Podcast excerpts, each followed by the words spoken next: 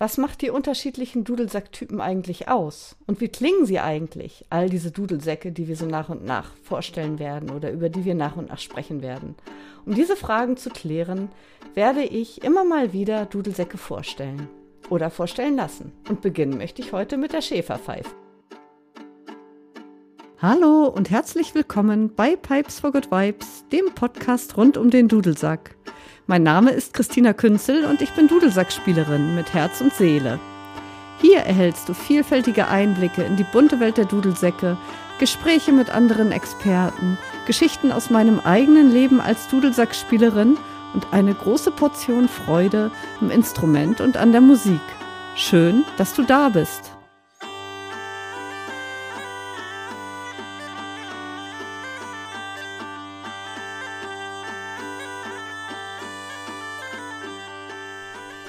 Vorstellungsepisode habe ich am Anfang erwähnt, dass der Podcast nach und nach zum umfangreichen Informationspool rund um den Dudelsack werden soll.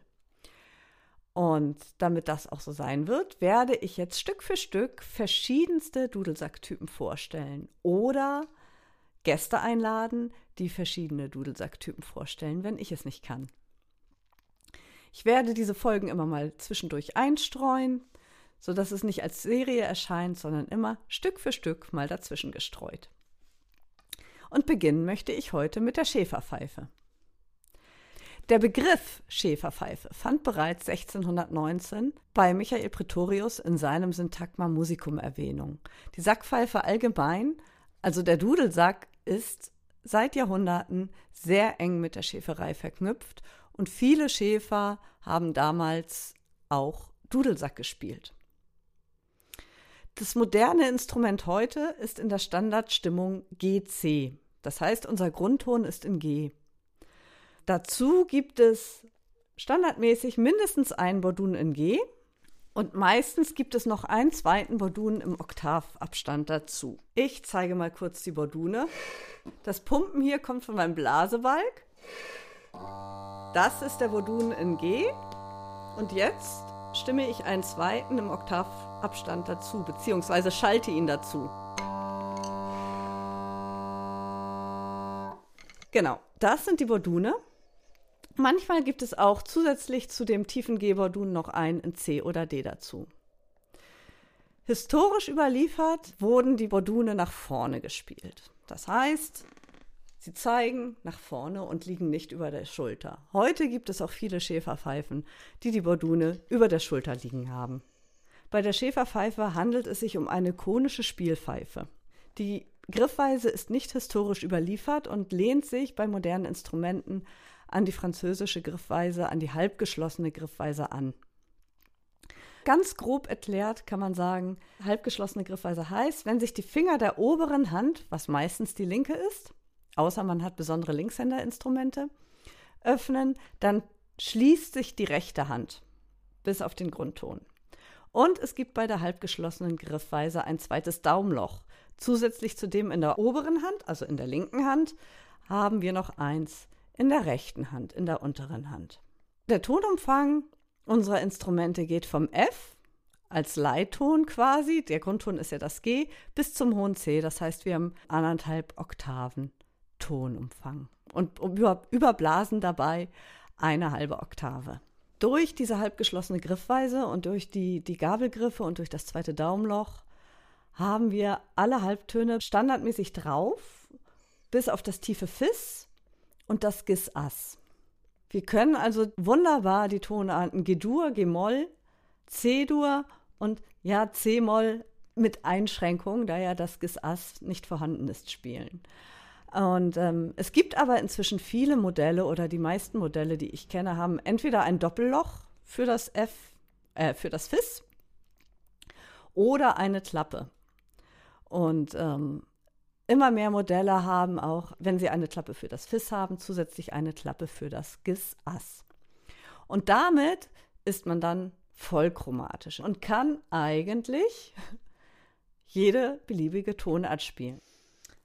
Aber da Dudelsäcke ja rein gestimmte Instrumente sind. Das heißt nicht temperiert wie ein Klavier zum Beispiel, wo jeder Halbtonschritt den gleichen Abstand hat, sondern rein auf den Bordun gestimmt, klingen einige Tonarten nicht so gut auf unserem Dudelsack und andere gut. Das heißt, wir können auch nicht jeden Ton nach Stimmgerät stimmen. Also auf Punkt. Null Cent nach Stimmgerät stimmen. Dann passt es nicht mehr hundertprozentig zum Bordun. Das heißt, man bleibt trotz der Vollchromatik am besten bei den Tonarten G-Dur, G-Moll, C-Dur und C-Moll. Und jetzt zeige ich mal eine Tonleiter. Ich pumpe wieder auf. Eine G-Dur-Tonleiter.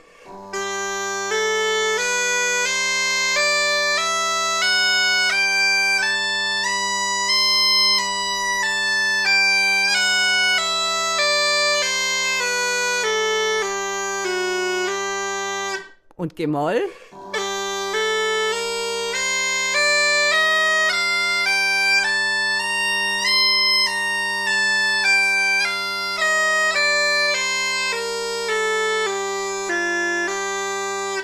C-Dur.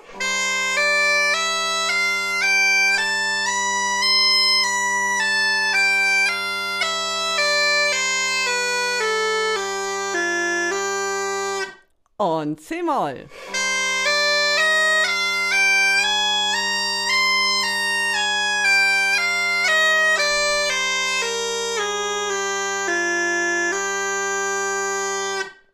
Die Einsatzgebiete der Schäferpfeife sind in der traditionellen Tanzmusik sehr gängig.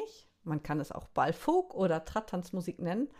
Und dadurch, dass die Schäferpfeife doch relativ ähm, vielseitig ist, für einen Dudelsack auf jeden Fall, wird sie auch sehr gerne in anderen Folkrichtungen eingesetzt. Man hört sie zum Beispiel öfter mal im Folkrock, aber auch im Mittelalterfolk ist sie sehr häufig oder häufiger zu hören. Die Schäferpfeife ist laut und durchdringend genug, um auch immer noch im Freien gehört zu werden und sich ohne Verstärkung gegen andere Instrumente durchzusetzen, ohne dass sie allzu sehr platt gespielt werden. Also zumindest, wenn es nur eine Schäferpfeife ist. Wenn es mehrere sind, dann ist es auch schon wieder ein anderes Thema. Genau. Ich zeige jetzt aber die Schäferpfeife mal im Einsatz und zwar in einer Polka aus Hamburg.